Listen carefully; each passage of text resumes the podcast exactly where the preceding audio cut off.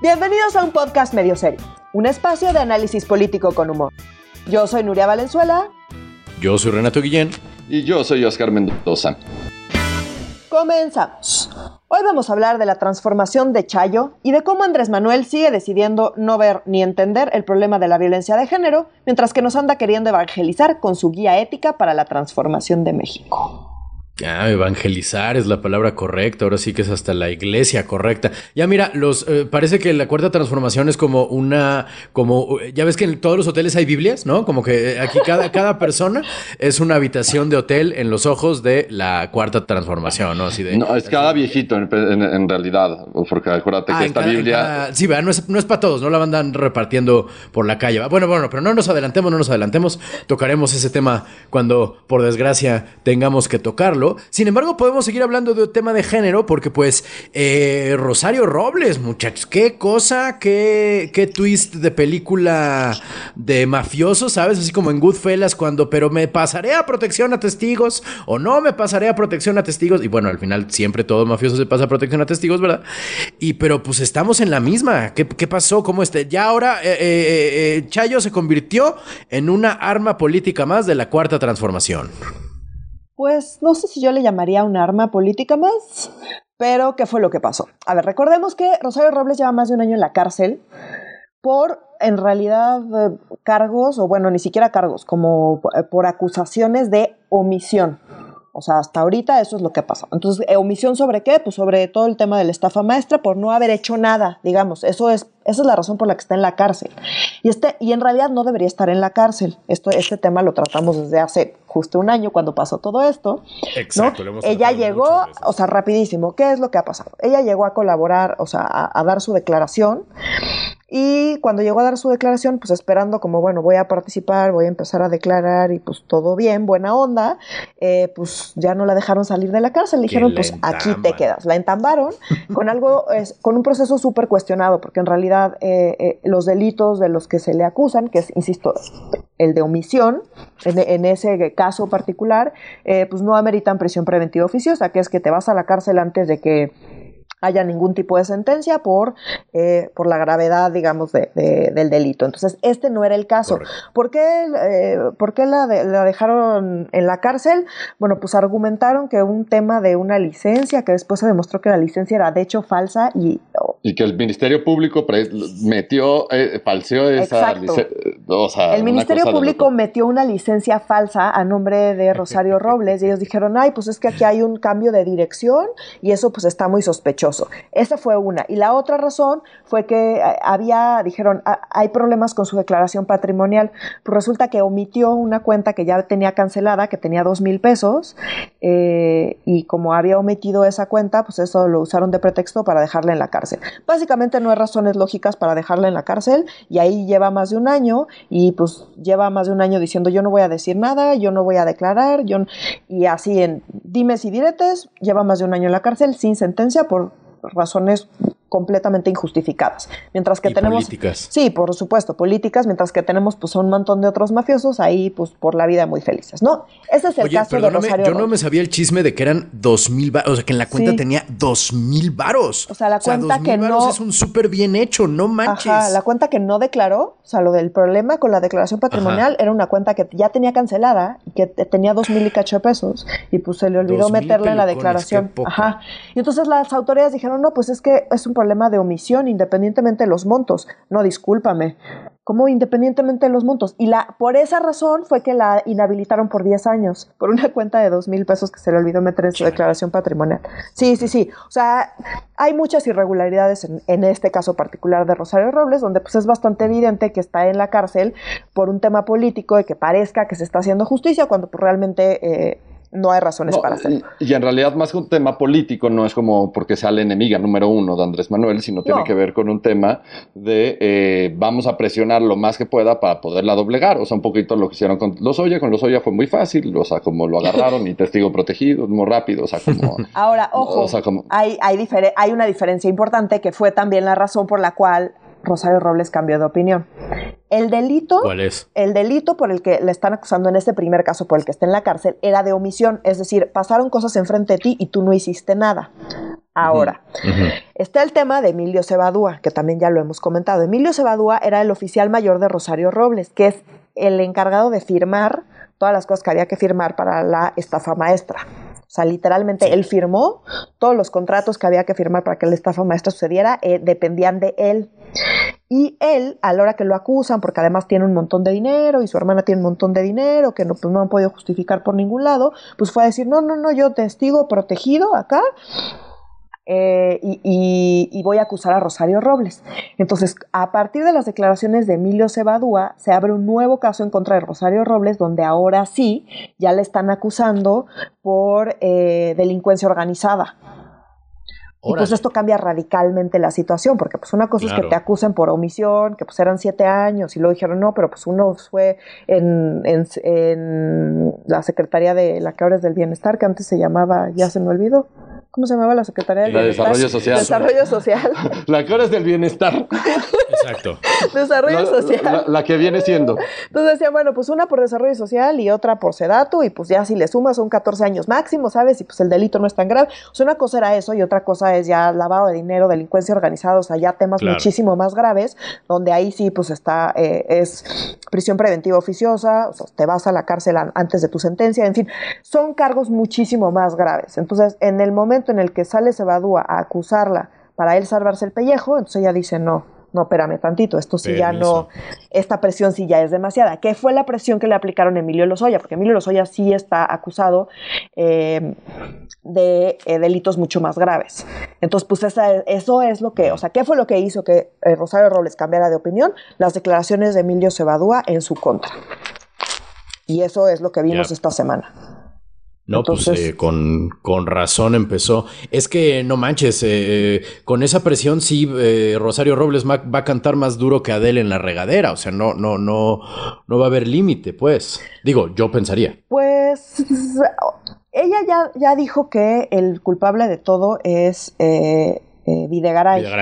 Igual que Sebadúa, o sea, Sebadúa dijo, Videgaray es el que eh, orquestó todo esto, y entonces dice, no, pues eh, él nos pedía que hiciéramos cosas y le pedía a Rosario Robles, y pues yo casi, casi, pues era ahí un achichincle. Ahora, a quien sí le han mostrado que tiene dinero que no puede justificar es a Sebadúa, no a, no a Rosario Robles.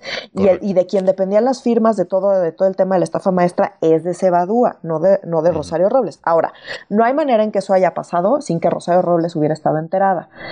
Eh, y el otro tema es que pues todos son declaraciones, pero no sé qué tanta evidencia haya sobre este tipo de cosas. Entonces, eso es lo que va a estar interesante, porque ahorita todo el mundo quiere el criterio de oportunidad, que es básicamente yo acuso a alguien más arriba de mí y yo me salvo el pellejo. Entonces, mm. pues más que esto esté o parezca que esto va a servir como para pues, esclarecer los hechos o saber qué pasó o que alguien regrese el dinero, que eso obviamente no va a pasar. Eh, pues, Nuria, deja el humor para mí. pues parece más bien que todo el mundo lo está usando como pues una estrategia para salvarse el pellejo y quien ahorita se, está, se las está viendo peor pues es... Eh, Videgaray, que recordemos que nunca se llevó bien con Rosario Robles. Rosario Robles era del equipo eh, de Chong y ya dijo que Chong nada que ver y que Peña Nieto nada que ver y que el culpable de todos los males es Videgaray. Y pues ya dijeron en la UIF que van a estar, ya lo andan investigando y pues vamos a ver qué pasa. o sea, como yo, yo creo que lo, ¿no es cierto? Ajá, y MIT, de hecho, eh, se, acuerdan que los alumnos de MIT eh, se organizó como la comunidad mexicana para pedir su destitución, este, porque es un presunto corrupto, bla, bla. Y justo todas las grandes cabezas, o sea, como la dirección del MIT, para ser muy claro, se salió a decir como, no, nosotros sí respaldamos al exsecretario de Hacienda, y para nosotros es una muy buena adición a nuestra universidad, entonces hasta que lo acusen, nosotros no tenemos ningún pedo y que él siga dando sus clases en MIT. Entonces, pues también pues, está fuerte todo esto y vamos a ver qué pruebas presenta Chayito, que eso es importante. Este sí creo que esta es una estrategia política muy fuerte, como bien explica lo de Cebadúa, yo creo que es lo que cambió un poco la dirección y donde pues, la amenaza se volvió sumamente creíble de que no se va a quedar solamente este sexenio, sino muchos años más en el bote.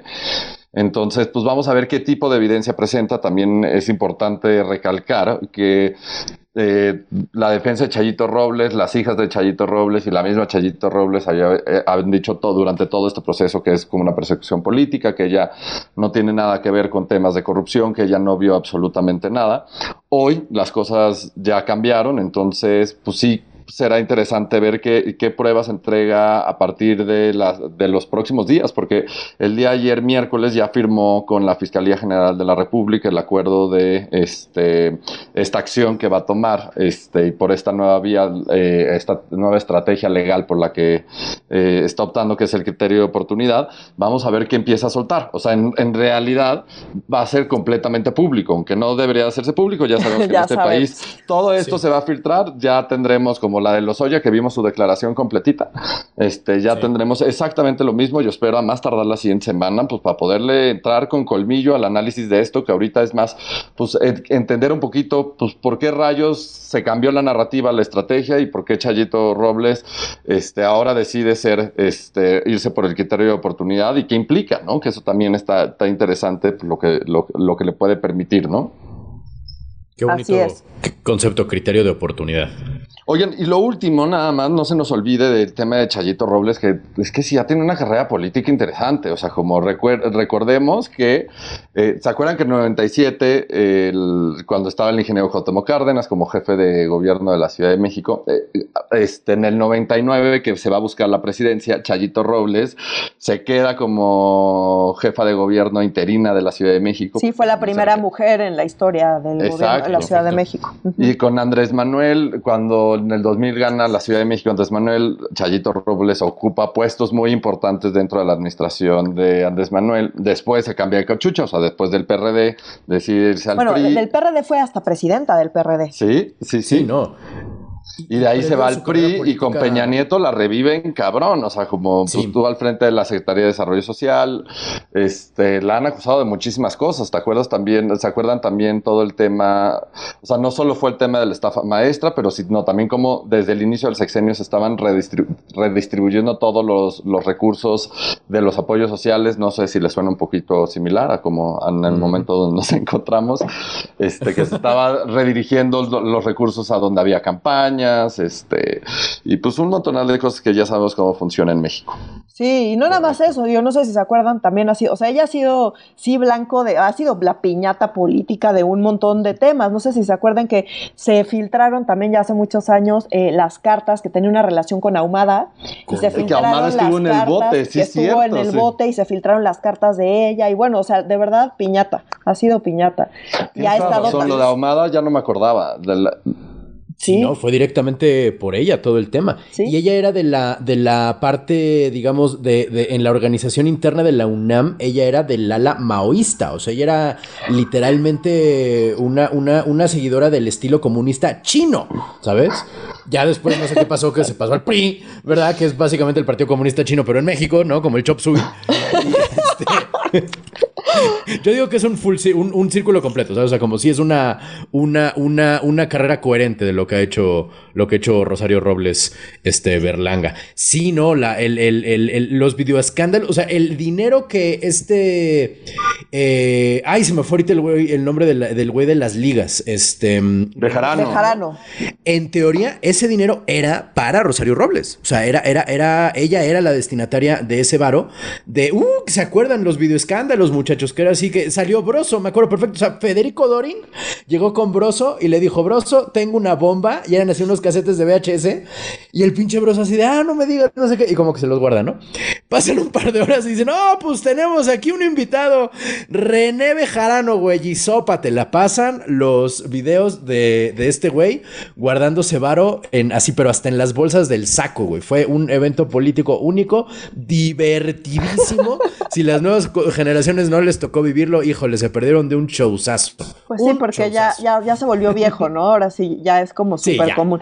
Renato, yo sí tengo que decir que no sé cómo vas a ser de viejito. O sea, como ubicas estos viejitos que te dicen, en 1976, cuando así vas a ser tú, güey. Vas a ser una cosa terrible. En 1900 Tijiridos. En la cuarta transformación nos quitó el 20, por eso decíamos Tijiridos. Exacto, exacto. Bueno, ya, ese era mi comentario nada más. Ok. No, pues mira, ¿qué te digo? Este, la, la, la, decía mi padre que ser erudito es acordarse de pura pendejada. Oigan, en el siguiente tema que la verdad es que no da nada de risa, sobre todo porque ya es este, digamos, no sé si cíclico, pero si, si esto fuera una película, sí ya iría como en el volumen 8, La venganza del peje lagarto, ¿no? O sea, como si ya, ya, ya, ya, ya ha pasado varias veces, como ya no es un error, ya una vez es un, un, hecho aislado, dos veces es un patrón, tres veces es un comportamiento determinado, ¿sabes? O sea, como esto es algo a propósito. Y es las declaraciones de AMLO respecto a las manifestaciones del día de ayer, 25 de, de noviembre, que es el día en contra de la eliminación de la violencia de género. Así es.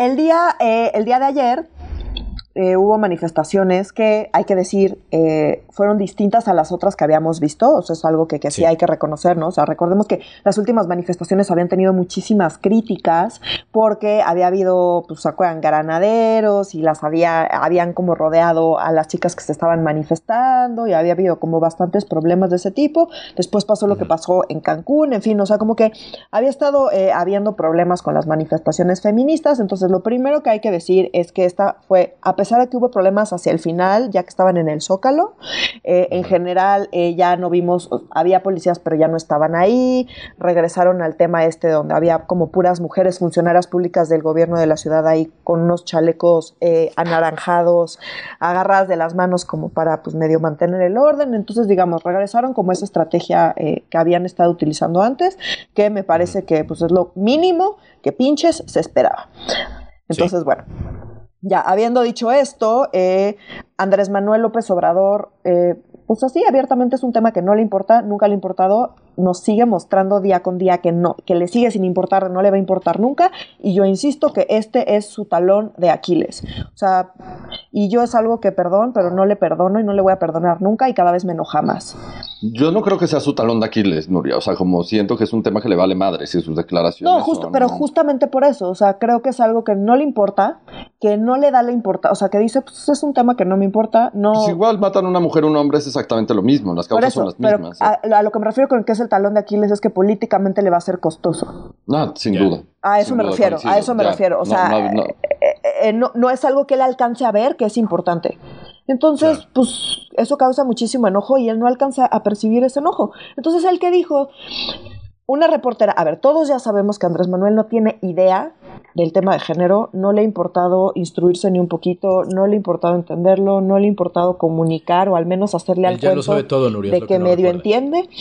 Entonces, una reportera sabiendo esto le pregunta abiertamente que si las causas de homicidio son las mismas que las de feminicidio.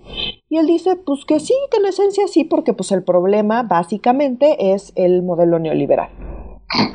Y bueno, sobra decir que esto es una pendejada, así abiertamente no tiene absolutamente ningún sentido de nada.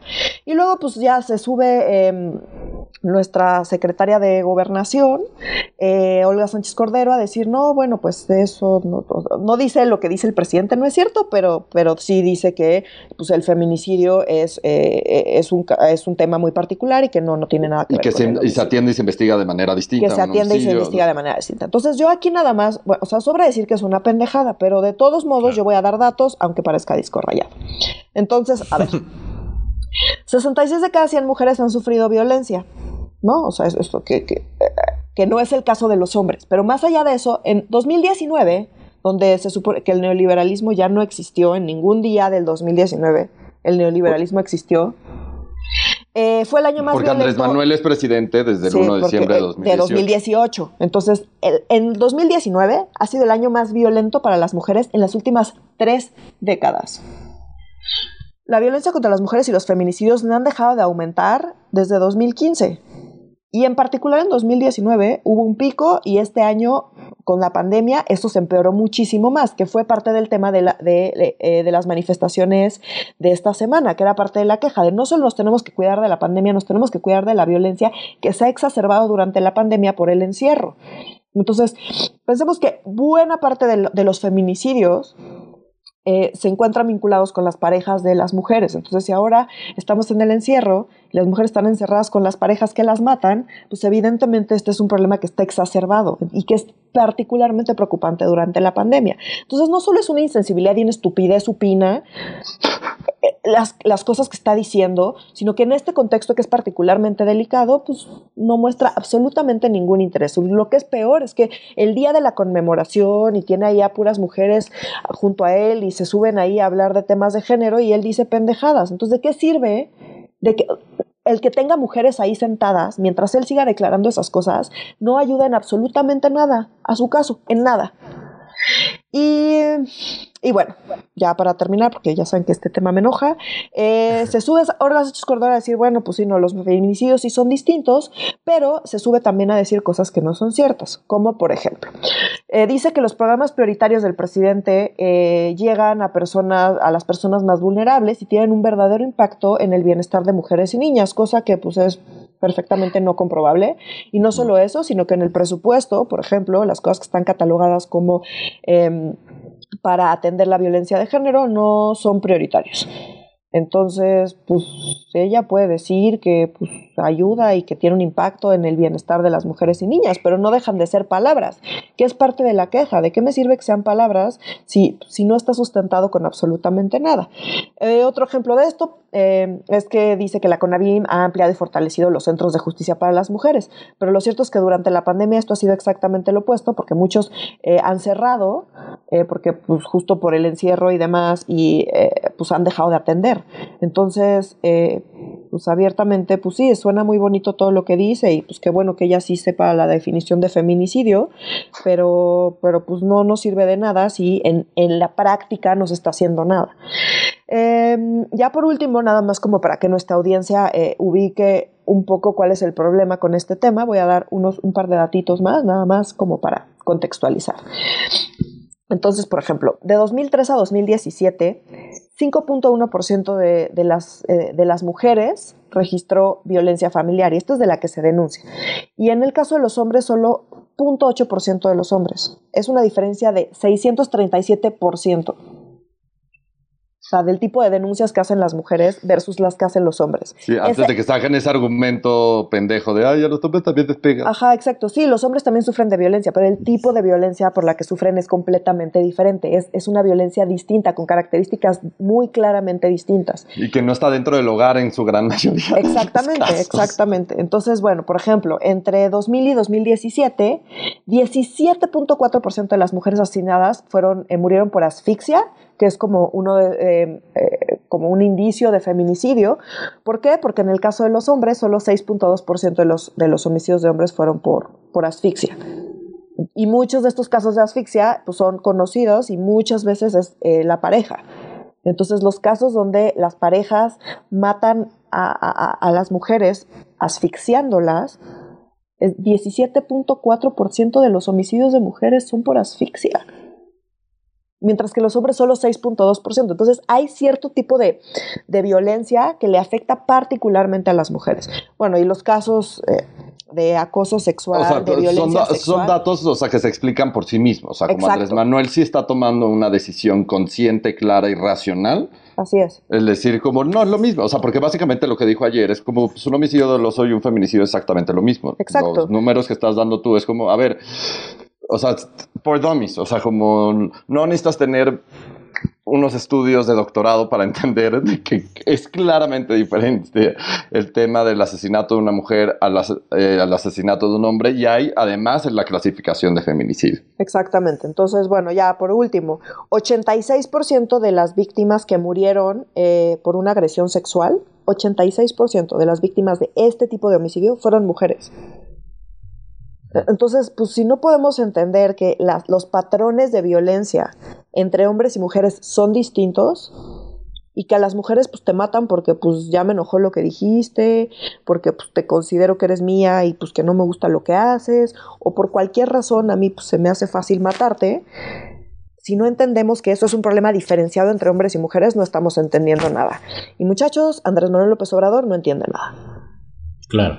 No, y además no solo no entiende nada, sino que, eh, a ver, yo, yo, yo pienso que nadie está obligado a la iluminación, es decir, nadie está obligado a saber esto que nos están compartiendo ustedes y como, como bien dice Oscar, no se necesita un título universitario para entenderlo, pero sí se requiere voluntad para absorberlo, ¿sabes? Y nadie está obligado a tener ningún conocimiento en el mundo, ¿sabes? Ahora bien, todos los presidentes y todas las figuras de autoridad y todos los jefes de Estado tienen la obligación de estar enterados para no difundir estupideces, como lo está haciendo Andrés Manuel López Obrador. Es decir, aquí el pecado de Andrés Manuel es simple y llanamente no tener la suficiente este, información, pero también hablar con la certeza del que, del que desconoce la duda, ¿sabes? Como, no, por supuesto que esto no tiene ninguna... Eh, por supuesto que las razones para el feminicidio y para el homicidio son las mismas, porque todo para el Andrés Manuel tiene las mismas eh, razones de existir, la corrupción y el neoliberalismo, ¿no? O sea, él ya tiene la solución a todos los problemas y esos son los, todos los problemas que tiene el mundo porque él es la panacea, porque él es la cuna a esos dos problemas específicos. ¿Cómo va a ser algo, cómo va a, hacer algún problema que no puede ser explicado con las razones eh, ya de cajón de Andrés Manuel? Es imposible, ¿sabes? no hay, exacto. no hay tal cosa. Y que él pregona que es lo que está atendiendo. Entonces, pues el problema con el feminicidio y en general cualquier tema de género es que pues no son cosas que esté atendiendo. Entonces sí es un problema claro que, sí, que le dé la explicación, porque justo dice, eh, es la misma explicación porque eso es lo que yo atiendo. Y todo lo que importa es lo que yo atiendo y lo que yo atiendo es lo que resuelve absolutamente todos los problemas. Y pues sí, sí es... Pero lo que nos está diciendo es que él sí está atendiendo y está atendiendo las causas. Y las causas es con sus pinches programas sociales. Y las causas es está atendiendo todo de la misma manera, no investigando. Y justo por eso, justo por eso es preocupante, porque nos demuestra que no entiende, lo cual es, es pues, el indicio más claro de que no es un problema que se vaya a resolver. Estoy de acuerdo. Entonces, pues si no lo entiendes, no lo, pues, no lo vas a resolver. Y pues sí nos preocupa, porque pues salen todos los meses, todas las semanas, salimos a quejarnos que esto es un problema y él sigue diciendo, no, no es un problema, yo ya lo estoy atendiendo porque pues, no es un problema distinto a cualquier otro problema que yo esté pudiendo atender. Y eso, para mí, insisto, es el talón de Aquiles de Andrés Manuel López Obrador. No entender el tema de género es algo que le va a ser costoso, le va a ser costoso porque cada vez hay más enojo y él no lo está viendo, es incapaz de verlo. Y pues el tiempo se lo va a cobrar, muchachos, se lo va a cobrar.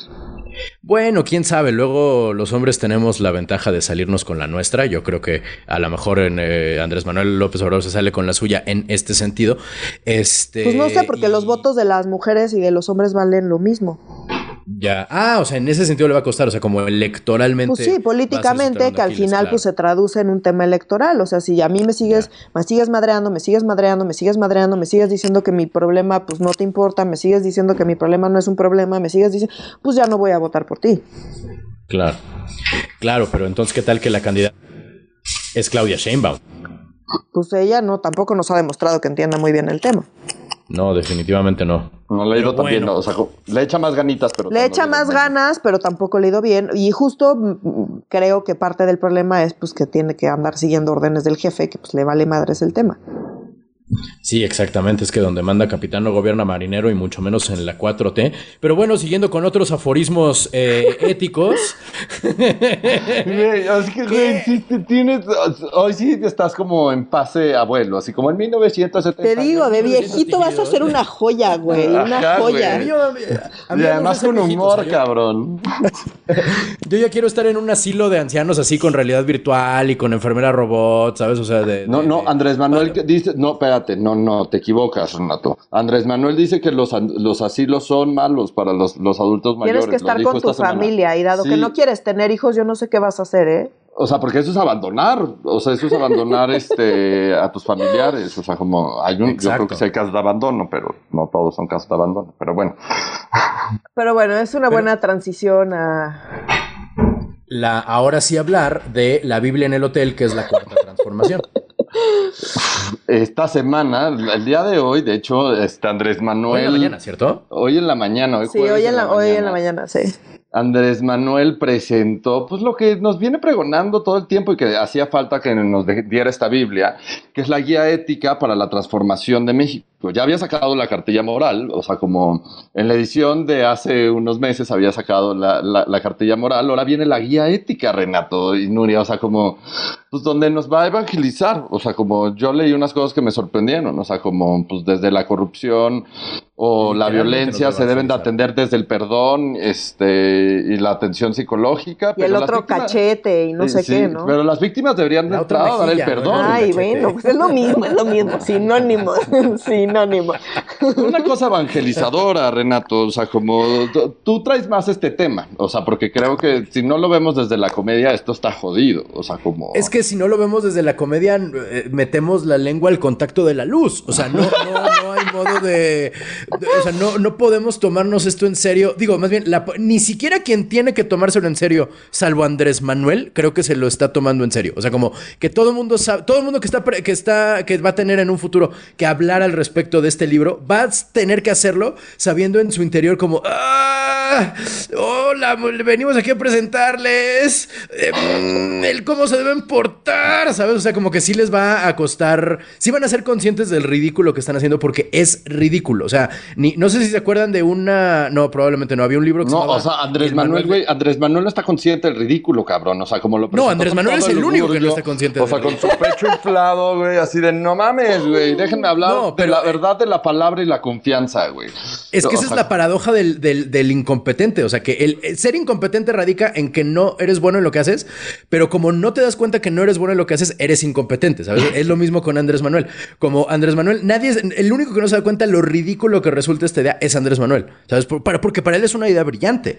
De pues claro, estoy atendiendo las causas, digo, estoy atendiendo las, las causas de todos los problemas de este país que son morales, porque claro, el problema en este país no, no atiende y no responde a, cosas económicas, políticas y sociales. No, no, no. El problema es moral. El problema es que la gente no se porta bien. Entonces, si le dices a la gente cómo portarse bien, pues ya chingamos, ¿sabes? O ya solucionamos todos los problemas de este país y hasta fácil. O sea, ¿para qué necesitamos una, eh, no sé, eh, una educación de cuatro años cuando tenemos 34 páginas de, con todo y índices, de preceptos morales que la neta sí parecen salidos de Mariano Osorio. O sea, como si hay varias cosas que te salen en una galleta de la suerte. O sea, como ni siquiera le hablaron, no sé, a un teólogo, a un filósofo a decir, mira, la moral es un problema de Nel. O sea, como de, de blanco, negro, este, eh, el, se toman, se tocan temas como el respeto a la diferencia, que Andrés Manuel López Obrador diciendo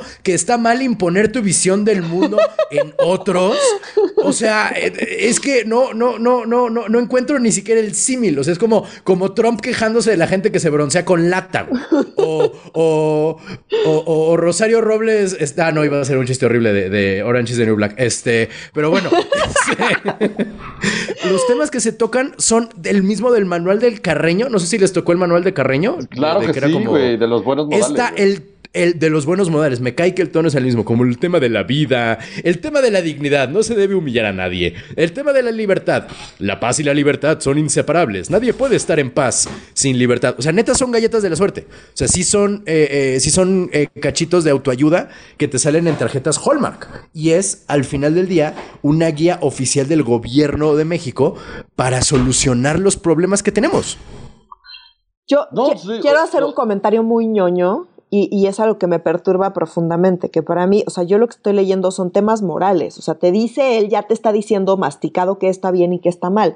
Y la ética no es eso, entonces creo que debería ser la guía moral para la ah, transformación de México. No es una guía ética.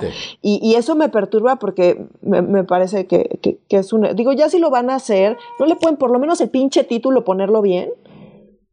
Es que es una cuestión de marketing, o sea, moral no es tan sexy como ética. O sea, la moral pues es si quieres, la ética es porque es lo bueno y lo malo, o sea, la, la política oficial del imperio. No sé, no sé, muchachos. Está, o sea, como que, digo, ya no me sorprende nada y después de ver sus decálogos y las cosas que dice todo el tiempo, como que sinceramente no me sorprende. Pero sí, sí hay unas cosas que, que, que pues que no, abiertamente no estoy de acuerdo y voy a ir en contra de, su guía. O sea, tiene una parte donde dice que como que mis problemas, los problemas de los demás tienen que ser los míos de la fraternidad. Yo no sé ustedes, muchachos, pero yo tengo muchos problemas ya, yo solita, como para andarme agenciando los problemas de los otros. Entonces, pues, si me van a llamar que soy poco fraterna, pues adelante. No me importa. Bueno, pero es que estudiaste en el ITAM, o sea, el, el logo del el, el, lema del ITAM es este, no nos importan los problemas de los demás, o sea, como, ah, no, ya sé, ya sé, el, lema del ITAM es cada quien con sus propias uñas, ¿no? Pero... Sí, un poco sí, un poco sí, y pues a veces, a veces resulta, resulta óptimo. Sí, no, es eficiente, definitivamente es eficiente. Pero no, o sea, tampoco se trata de que el Estado te diga esto está bien, esto está mal, o, o, que el punto 10 de la redención diga no se debe enfrentar el mal con el mal. Pues no, cabrón. ¿Qué clase de imbécil? ¿Qué clase de estúpido malo? O sea, el Joker no va a contra el guasón. Digo, el Joker no va contra el pingüino, el Joker va contra Batman. O sea, ni los malos son tan imbéciles pues, no, para enfrentar el mal con el mal. Déjate eso, Manuel Bartlett forma parte de su gabinete y lo defiende todo el tiempo. O sea, como que... También. O sea, él, creo que en cada uno de los puntos podemos encontrar como él solito los viola. O sea, como no. Y pues no sé, yo que no tuve como una crianza religiosa, a mí me salta esto mucho. O sea, sí me parece pues súper extraño. Me, me, parece muy, muy extraño. O sea, muy, muy extraño. No, no sé si les puedo transmitir lo extraño que me parece como leer esto de, de algo, o sea, como del gobierno. Me parece como.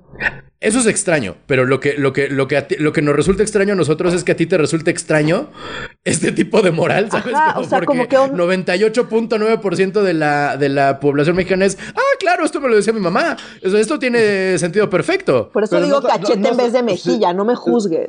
no, no sienten que es un poco como cuando es Semana Santa y no sé, no sé, cuando eran chiquitos, ¿se acuerdan que en Canal 5 pasaban como todas las, las películas de la Biblia y de, del Arca de Noé, la mamada?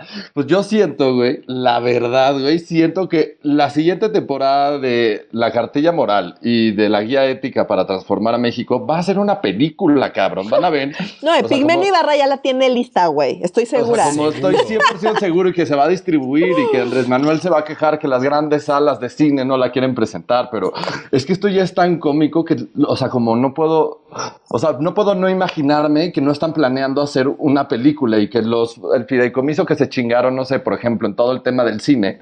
Ah, claro, tienen, lo pueden utilizar sus, para dineritos, es, tienen sus dineritos. Sí, entonces en cine lo pues, No sería tan descabellado, de hecho, justo hablando de Pigmenio Ibarra, eh, justo su esposa participó en la redacción de este documento, o bueno, eso dijo él en su Twitter. Eh, y entonces, pues no me sorprendería, ¿eh? Siento que ya se van, van para allá clavadísimo. Y súper tendría muchísimo morbo de ver esa película. Yo sí la vería. Tú sí la verías. En el cine con palomitas. Bueno, espero que ya no haya pandemia para entonces, pero sí, sí, sí pagaría. Sí. pagarían, o sea, nomás para, pues, pues, pues por morbo. ¿Cuántas veces no has pagado tú por morbo, Oscar? ¿Cuántos? No, yo no pago. Ay, ay, no mientas. Todo el morbo es gratis, ¿no? Todo el, internet. Todo el morbo es consensuado y gratis, güey. No, pues consensuado sí, pues yo estoy consintiendo. Yo estoy consintiendo pagar. Ay, sí, yo soy Oscar. El morbo consensuado es como el, como el azúcar de dieta, como el, la miel de maple de, de, de, de mentiritas, pues, como el... bueno, pero pues igual si quieres algo dulce. si quieres algo dulce. Es que aquí veo que esta es una idea que has de estar discutiendo, güey. Como que no siento que está loco, güey. O sea, como para que llegar a las masas mexicanas y como pues no leen, o, o volverlo como libro vaquero. O sea, como la guía ética lo van a hacer como libro vaquero muy pronto. O sea, como no sé. Lo que pasa es que yo creo que sería más eficiente, a lo mejor no una película, es que no manches, los, los temas, es que estoy pensando en programas unitarios tipo La Rosa de Guadalupe, ¿sabes? Entonces cada uno de los artículos sería un, un, este, un capítulo, ¿no? Por ejemplo, el del trabajo, que dice no hay mayor satisfacción que tener trabajo y disfrutarlo, ¿no? Aparte que, no chingue en plena pandemia. En plena pandemia, güey. Con un chingo de gente sin chamba. es como, ah, pues sí, sí estaría bonito tener trabajo, señor. Y aparte dice, la paga, el salario, los honorarios y las prestaciones laborales son el reconocimiento de tu esfuerzo y la condición para tu sustento y el de los tuyos. ¡No, cabrón! o sea, que, Marx se está revolcando en su tumba así, pero cabrón. O sea, ahorita nomás lo leías, pues se me, casi me sangra la boca de leer como que, es un reconocimiento, un esfuerzo y no un derecho, ¿sabes? O sea, sí es. Bueno, pues es como la seguridad social, la mejor institución de seguridad social es la, familia, güey. No chingues. Entonces nos Les voy a ir a reclamar, ¿eh? Porque a mí ya no me pagan mi seguro de gastos médicos, les voy a reclamar que pues AMLO dice que, que, que dónde está, que dónde está el pago. Esto dice más de lo que dice, eh, ¿cómo decir esto? Esto habla más de sí mismo en lo que, en cómo dice lo que dice, que en lo que dice realmente, ¿sabes? O sea, como que sí le estamos, sí es posible leerle eh, entre líneas cosas muy preocupantes a esto. O sea, digo, hay que tomárnoslo con humor porque sí está chistoso, o sea, la neta. Sí, sí está hasta la redacción de este documento está chistocha. pero la neta sí nos dice cosas muy preocupantes como, este, eh, la familia, quien se va a ocupar de los viejitos tiene que ser la familia, no el Estado, porque que es bueno que la familia se ocupe de los viejitos. El Estado no. El Estado es feo, el Estado es frío. Nosotros no nos ocupamos de ese pedo. Tú de tu abuelito sí porque lo amas y porque son el, eh, es el cemento que mantiene unida la pared de la sociedad. Ya, ah, y además justo Andrés Manuel para poder distribuir esto lo que decidió es que todo aquel que reciba una pensión este, que ese programa, la verdad, sí está muy fregón, de adulto mayor, que, o sea, que si tienes más de 65 años, que ya recibes una pensión, este, y te la depositan todos los meses, a ellos les van a hacer llegar esta guía ética para que se la cuenten a sus nietos y a sus hijos y así la, se vaya transmitiendo, pues porque la familia es el núcleo con el que nos tenemos que basar para pues, reconstruir al país. Que no suena tampoco tan descabellado, el problema es cuando te lo cuentan desde un lado tan moralino y tan ético, pues sí es un poco descabellado desde mi punto de vista. Moralino es la palabra correcta, es la, este no es guía ética, es guía moralina. Guía moralina para la transformación. Esa era la cartilla moral, esta es la guía ética, o sea, como ya nos dijeron moralinamente cómo debemos de pensar, ahora ya nos, para poder caminar la ruta de la ética, de la moral, nos, ya nos dieron como las herramientas, que es la ética, ¿no? Como esto tiene un grave problema. Bueno, en su defensa sí hay que decir que ah, se han dedicado hoy todo el día a repetir hasta el cansancio que son sugerencias, que no están obligando a medios pinche mal, que no me están obligando a que ponga mi otro cachete. O sea, como que... cachete, güey. como que... No. Pero bueno, sí, sí han, o sea, se han dicho una y otra y otra vez que es como, pues son unas ideas que les parece que pueden ser beneficiosas para que la sociedad y que la gente buena y que se dé cuenta la gente que pues los buenos ser bueno es mejor. No, y la verdad hay que darle gracias a quien sean que crean en la divinidad o en la no divinidad al diosito bimbo, que está chafa. O sea, porque imagínate, o sea, imagínate que estuviera bien escrito y al rato hay legiones de gente que sí cree la palabra del PG. O sea, ajá, que si estuviera bien escrito y la gente dijera, huevo, yo voy a morir por este libro. Nadie se va a matar por este libro. Nadie. O sea, por fortuna, nadie, nadie, por fortuna y por, por, gracia divina, esto está tristísimo y patético. Nadie se va a matar por esto. No, no, pero espérate, me acabas de dar una idea, güey, que creo que sí puede suceder, güey. ¿Cómo se llaman los que van por todo el país que dicen que no, no tienen nada que ver con Morena, pero que están encuestando todo el país. Ay, que, y que ah, sí, los de, no, no, no, los eh, los presentantes, los representantes de la nación, son los, representantes, no, los no son siervos. No. No, yo, ya estoy ya mal. No, el siervo de la nación era Morelos, este. Pero, güey, no me sorprendería, o sea, no me sorprendería que lo, que, que, usara. Ajá. O sea, lo hace todo el tiempo. Como los mormones, güey, como los mormones que van tocando de puerta en puerta. Y entonces, sí, cinco minutos para hablar de la palabra de Andrés Manuel. Ajá, güey. Entonces sí lo veo perfecto, güey. Cargados así con un, con un libro de, de, de cómo se llama, de la guía, la guía ética y, del, y en el otro brazo la cartilla moral y dejando la casa por casa y predicando la palabra del Señor. Pues mira, afortunadamente hay pandemia, entonces yo no sé ustedes, pero si yo ven que se me acerca en plena pandemia para algo no absolutamente indispensable, como que desde lejos digo, no, no, no, no, yo no necesito más bichos cerca de mí. Entonces, pero te la van a dejar en el buzón, o sea, como... Que la dejen donde quieran, a mí me da igual. Mira, el problema es que ahora es en PDF y ni siquiera es como las Biblias de hotel que las puedes usar para fumar.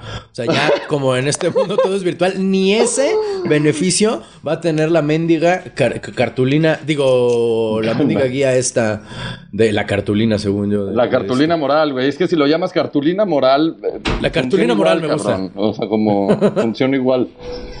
Pues, Correcto. Bueno, por lo menos nos divertimos un rato. Yo, es que aparte está mal escrito, tiene comas donde no van, no sé. Eso me, me, cuesta. Les digo, el título está mal. Ya sé que son mis comentarios ñoños, pero pues ya si van a sacar esto, que es que llevan mucho tiempo trabajando y todo un equipo de trabajo que es que muy profesional, pues por lo menos que pongan bien las comas. Por, por, lo menos que llamen a intelectuales. O sea, digo, yo no quiero defender a ningún fascista, pero cuando José Vasconcelos le encargaron darle libros a la banda, pues por lo menos era un güey que tenía una biblioteca y dijo, ok, bueno, va a ver, que lean hombres blancos, este, la, la, la, Odisea, este, la, la Iliada, este, puro griego, pura mitología, ¿sabes? Al menos ese güey sabía lo que estaba haciendo. ¿Qué coño la esposa de, de, de, de este... De Pigmenio Ibarra. De, Pigmenio, o sea, el jefe de prensa, el güey que no deja entrar a los reporteros en la mañanera, o sea, ¿quién carajo? ¿Sabes quién faltó? Lord Molecula, güey. Estoy seguro que no, no lo dejaron entrar, a, que la próxima edición de esto va a tener a Lord Molecula ahí metido también. Lord Molecula, güey, estás de huevos. Ay, pues. Es, un asco. Pues bueno, si se quieren reír un rato, échenle un ojo. Sí, está divertido, la verdad. Eh, sí, está divertido. Tenemos que reír para no llorar. Oigan, y también hay que responder ahora en esta nueva modalidad de redes sociales que tenemos en este podcast, ¿verdad? este, eh, eh, pedimos que nos, a la audiencia que, qué temas les gustaría que tratáramos. Y bueno, la verdad es que la mayoría de los que nos preguntaron, pues ya, nos, ya lo tratamos, ¿verdad? Porque tenemos un público inteligente que nos hace las preguntas pertinentes. Y en cuanto salió la noticia de Chayo, dijeron, ¡ah! Toquen a Chayo. Pues sí, tocamos a Chayo, ¿verdad? Este. Hoy, hoy salió, también lo pusieron varios lo de la guía ética, que fue. También, Fue una discusión aquí fuerte de si lo tocamos o no lo tocamos, pero pues decidimos sí darnos, o sea, como. Sí, sí, sí, sí, sí la tocamos también. Este. Pero algo que, que. Un tema interesante que también eh, estábamos pensando si lo tocábamos o no lo tocábamos es respecto a una duda respecto a la vacuna de, de del COVID-19, de, de, la distribución de la vacuna específicamente, si mal no recuerdo. Así es, sí, nos preguntan que si, que, qué va a pasar con la vacuna, que, porque pues no hay dinero y eh, no hay distribuidores. Entonces, sobre esto quiero hacer como dos comentarios muy rápidos. La primera es que efectivamente no hay dinero, revisé los anexos también del presupuesto y en el ramo de salud ni siquiera mencionan que hay una pandemia. No manches. ¿No? No, no, no, no hay mención de la pandemia en ningún lado, como si siguiéramos como igual que siempre. Entonces, bueno, eh, dinero pues seguramente lo van a sacar de algún lado, no se pueden dar el lujo de, de, no sacarlo de algún lado. Ahora, de dónde y cómo, pues es lo que no sabemos y pues no sé si vayamos a saber con mucha claridad, pero de, que, de que va a ser medio opaco y medio raro, definitivamente, porque no está, eh, no está claramente especificado en el presupuesto. Pero de que lo van a comprar y van a sacar el dinero de algún lado, eso eh, que no les quede la menor duda, por un lado. Por otro lado, el tema de la, distribución, em, el tema de la distribución de esta vacuna va a ser muy distinto a la distribución de cualquier otro medicamento, cualquier otra vacuna, no nada más en México, sino en todo el mundo. ¿Por qué? Porque va a depender de, cosas que ahorita pues no tenemos claridad. Entonces, eh, justo esta semana eh, los organismos internacionales están empezando a decirle a los países que tienen que, hacer un plan de vacunación, que cada país tiene que hacer un plan de vacunación de acuerdo con sus propias características sociales, económicas y, geográficas y sus propias características, pues, o sea, no es lo mismo un país con muchísima gente que un país con poquita gente o con mucho territorio, poquito territorio, zonas rurales, zonas urbanas, eh, infraestructura, no infraestructura, en fin, todo esto va a afectar en, eh, en qué vacuna se compra y en cómo se distribuye, porque todas las vacunas pues tienen características muy diferentes, las vacunas que están desarrollando ahorita. Entonces, en ese sentido, pues sí es importante decir que eh, quién lo va a distribuir, pues va a depender, uno, de qué vacuna se trate y de cuál sea el plan que decida México eh, llevar a cabo para el tema de la vacunación cuando eso suceda, porque todavía eh, no terminan de aprobar las vacunas y de salir y que ya digan, ah, esta es la buena, y no va a haber una buena, va a haber varias, va a haber varias opciones y cada país pues irá decidiendo conforme pues, sus propias características, como bien están ya adelantando los organismos internacionales. Entonces, en ese sentido, pues creo que es muy pronto todavía para alcanzar a, ver eh, qué es lo que va a pasar en México, pero algo sucederá. Si, es, si va a estar bien o mal, o si es lo que nos gustaría ver, pues eso sí no se los puedo decir, pero eh, mm, pues así está la cosa, muchachos. Ya, sí es. Tengo entendido que nadie, o sea, ningún país tiene la infraestructura para la, para la vacuna, por lo menos la fría, ¿no es cierto? Eh, sí, para la vacuna fría requeriría como muchísimo dinero porque necesita eh, unas temperaturas infamemente bajas y dura muy poquito y como que la logística va a estar bastante complicada. Entonces seguramente eso pues va a ser viable eh, solamente en algunos países o en algunas zonas urbanas con muchísima infraestructura. en zonas rurales o países menos desarrollados con menos infraestructura se ve muy complicado que logren una logística razonable para que esa vacunas puedan funcionar. Ahora hay otras vacunas que requieren menos, eh, que esté menos frío y que con refrigeradores normales la armarían y que son más baratas. En fin, hay muchas características distintas. Todas esas vacunas se están probando. Pues ya vamos a ver cómo avanzan, que salgan las pruebas, que les den los permisos, que la producción, eh, los, las alianzas que haga cada país, en fin, o sea, son muchas cosas ahí a considerar. Lo que sí es que las, los distribuidores normales de vacunas y medicamentos, que ahorita ya sabemos que está hecho todo un desastre eso en México, eh, no, en realidad no va a afectar mucho a este tema porque se va a manejar de manera completamente distinta. Correcto. Y tienen mucha competencia en el futuro. O sea, los programas de vacunación en México históricamente han sido extraordinariamente buenos, ¿sabes? O sea, de, la, de, la, de las pocas cosas que, que se puede hablar eh, bien de administraciones periodistas anteriores, es que al menos el esquema, o sea, todos los esquemas de vacunación históricamente, desde Lázaro Cárdenas, creo que solo los cubanos tienen un mejor programa que nosotros, y bueno, ellos son bueno, Ajá, eso es media persona y pues luego eso dicen, acuérdate que luego los ah, cubanos hay que creerles la mitad. No, no politices, Nuria. No, no, bueno, yo nada más ando diciendo que pues hay ciertos países que pues, su información, así como Rusia, y hay países que pues hay que hay que desconfiar un poco de su información. Pero ciertamente eh, los programas de vacunación mexicanos ah, son internacionalmente, digamos, siempre han tenido mucho reconocimiento y tenemos uno de los niveles de vacunación más altos en el mundo. O sea, sí. tenemos buenos esquemas de vacunación. Ahora, esto pues sí lleva eh, muchísimos años armándose y es como desde que nacen los niños, que en la escuela pidan los, las cartillas, o sea, todo ese esquema, otra vez tampoco va a aplicar para este tema. No. Entonces, eh, como que las referencias que tenemos sobre las vacunas normales eh, no aplican mucho para la vacuna para COVID. Entonces, pues vamos a ver qué pasa. La verdad está bastante incierto todavía.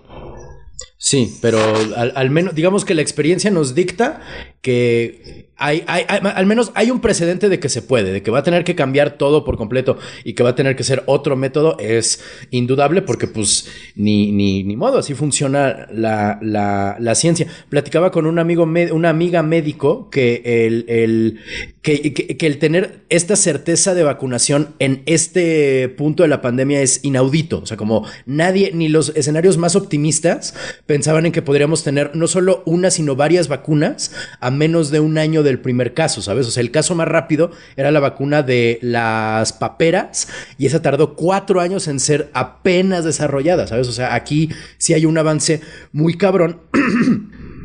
Perdón, pero lo que quería señalar era que hay un, hay un, este, hay una luz al final del túnel, pero el problema que nos crea esa luz al final del túnel es que, es que te das cuenta lo largo y lo peligroso y lo oscuro del túnel, ¿sabes? O sea, sí está chido poder saber que esta pandemia terminará más pronto que tarde con un número de un, un grado de certeza mucho mayor al que teníamos en marzo, al que teníamos en, en febrero, ¿no? Pero al mismo tiempo también nos dice que esto no solo no ha acabado, muy probablemente viene lo peor, ¿sabes? Muy probablemente el número de muertes y el número de contagios no hará sino mantenerse y está todavía lejos una disminución de ello, pues, pero hay luz al final del túnel. Sí, de acuerdo. Ahora, y que salga la vacuna, pues falta ver por cuánto tiempo es efectiva la vacuna, qué pasa después de varios años, hasta cuándo te protege, que haya un suficiente número de personas vacunadas. Entonces, el que salga la vacuna es como la primera parte, pero de ahí a que ya podamos salir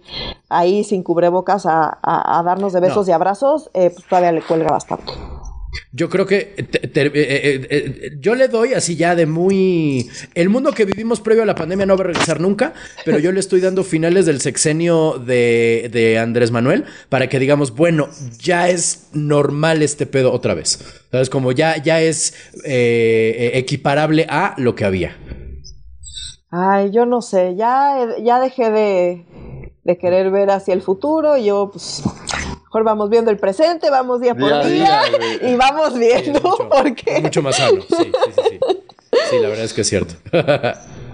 Ahí bueno, ya el último hubo no un, hubo un tema hubo un tema más que nos preguntaron en, en, redes sociales Renato. Yo creo que este tema te toca a ti y es así viene acá así viene acá dice caso Maradona. El caso Maradona.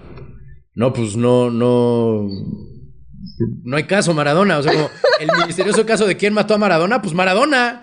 O sea, Maradona mató a Maradona. ¿Quién? El, el, ¿Quién lo habrá matado? ¿El, mayordomo? No, a, Maradona lo mató Maradona. Este, y ya, no, no hay nada, no hay nada, no, hay nada que, más que decir. No, no creo que tenga mucha más relevancia más que aquí en México, que fue que fue director técnico de los Dorados de Sinaloa.